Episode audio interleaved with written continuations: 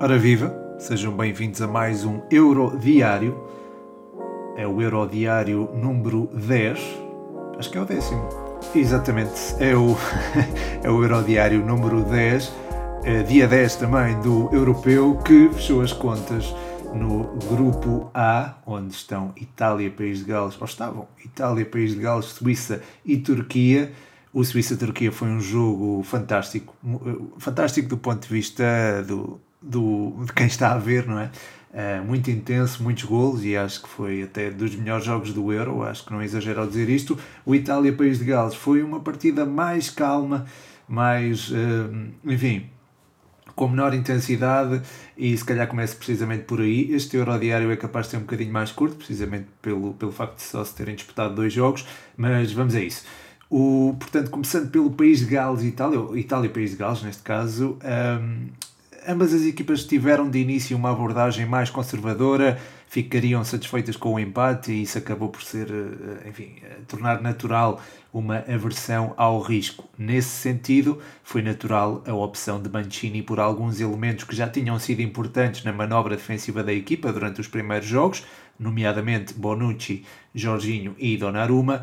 Eh, eu sei que especialmente Jorginho precisava se calhar de uns minutos de descanso, mas uh, o primeiro lugar era um objetivo importante para os italianos e foi nesse sentido, acho eu, que, que terá pensado Mancini. Como disse na divisão este jogo, no Patreon, patreon.com.br futebol120, esta partida poderia ser interessante para se entender o peso que tinham as ideias de Mancini nos dois primeiros jogos, isto é, se as vitórias que foram alcançadas nos dois primeiros jogos foram obtidas em virtude da qualidade individual dos seus jogadores ou se, alterando o sistema, a equipa apresentaria o mesmo futebol entusiasmante. E a verdade é que não consegui tirar conclusões eh, porque a Itália foi dominante outra vez, apesar de não apresentar a mesma energia. E na segunda parte contou com um bónus, digamos assim, que foi a expulsão do Ethan Ampadu que tornou o jogo um bocadinho menos intenso. É certo que o País de Gales até dispôs de boas ocasiões depois desta expulsão,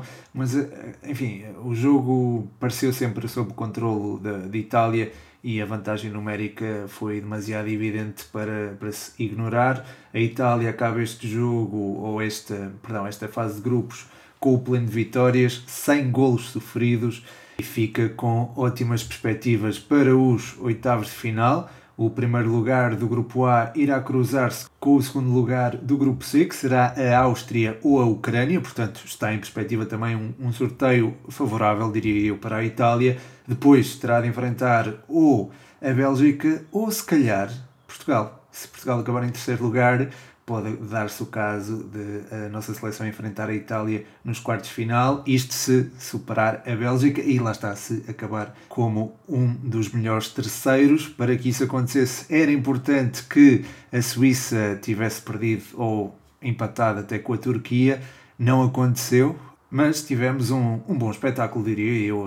Oportunidades de parte a parte, um ritmo intenso de início até ao fim, duas equipas à procura de ganhar o jogo, foi bonito de se ver. O gol de Seferovic logo no início eh, marcou um bocadinho, acho que ajudou a definir também o ritmo da partida.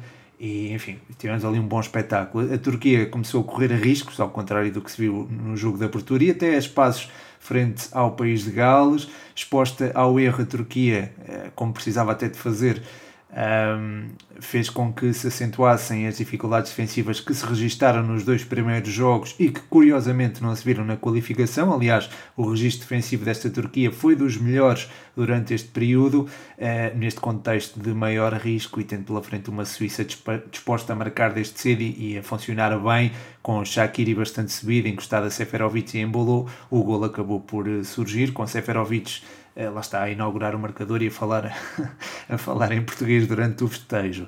Isto não se alterou e a Suíça dispôs de mais oportunidades, concretizou uma por Shaqiri eh, num grande golo eh, fora da área, o primeiro de dois grandes golos fora da área. a Turquia conseguiu esboçar a espaços uma reação, mas enfim, era apenas movida por raios individuais, não era sustentada, digamos assim, numa ideia coletiva. Ainda assim, teve duas boas ocasiões para marcar. Na segunda parte, a Turquia conseguiu fazer com que o lado emocional do jogo funcionasse a seu favor, ali durante os primeiros, diria, uh, até aos 65 minutos, portanto nos primeiros 20 minutos, um, e passou a estar mais perto do golo, que viria a chegar num remate fantástico de Cavetti, aliás foi o tal segundo golo, uh, o tal bom segundo golo fora da área apontado neste jogo, parecia que uh, o resultado podia-se alterar, as coisas podiam modificar-se a favor da Turquia, mas este embalo ofensivo acabou por trazer e expor as mesmas fragilidades uh, defensivas da, desta seleção turca. E Shakiri voltou a marcar assistido por Zuber, uh, outra vez, aliás o Zuber fez três assistências, uh, vindo da esquerda para o meio foi muito importante, eu tinha referido no Patreon até que a utilização do Ricardo Rodrigues a central esquerdo poderia ser útil de forma a soltar o ala esquerdo e isso acabou mesmo por se confirmar, Zuber, a meu entender, foi muito influente na manobra ofensiva da equipa, partindo desde a esquerda para o meio, lá está, eh, e fazendo as tais três assistências, eh, enfim, a sua influência não se escutou apenas nessas mesmas assistências. Um, depois do gol do Shakiri, acho que o jogo não mudou muito, continua a haver. Um, volume ofensivo parte a parte, riscos uh, tomados por ambas, ambas as equipas. Uh, a própria Suíça precisava de marcar para tentar superar o país de Gales no número de, de golos. Não o conseguiu fazer, mas por outro lado está bem posicionada para assegurar um lugar entre os quatro melhores terceiros classificados. Quanto ao país de Gales, tem contramarcado com o segundo lugar do grupo B, que pode ser Bélgica, Finlândia, Rússia ou a Dinamarca. Portanto, pode ser qualquer uma destas seleções. É pouco provável que seja a Bélgica, muito, muito pouco provável.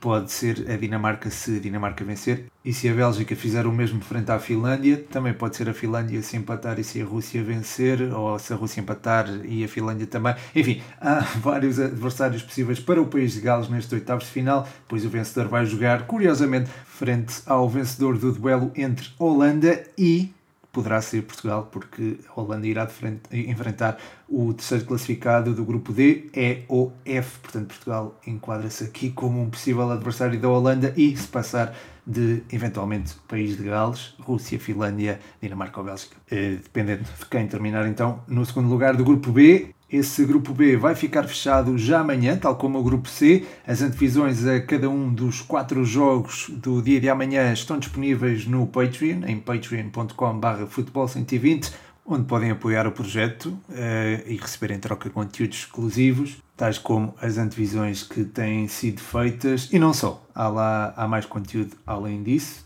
Há o guia do Euro, por exemplo, que também pode ser útil agora que o europeu entra numa fase decisiva. Portanto, venham daí mais jogos do europeu para a malta ver e para se analisar e tudo mais. E para, lá está, serem aqui alvos do rescaldo no Eurodiário. Espero que tenham gostado. Vão dando o vosso feedback, é sempre muito importante recebê-lo. Até agora tem sido positivo. Espero que continuem a gostar. E chegamos ao fim. Pronto, já me estou a alongar aqui na despedida. O meu nome é Pedro Machado e este foi mais um Eurodiário.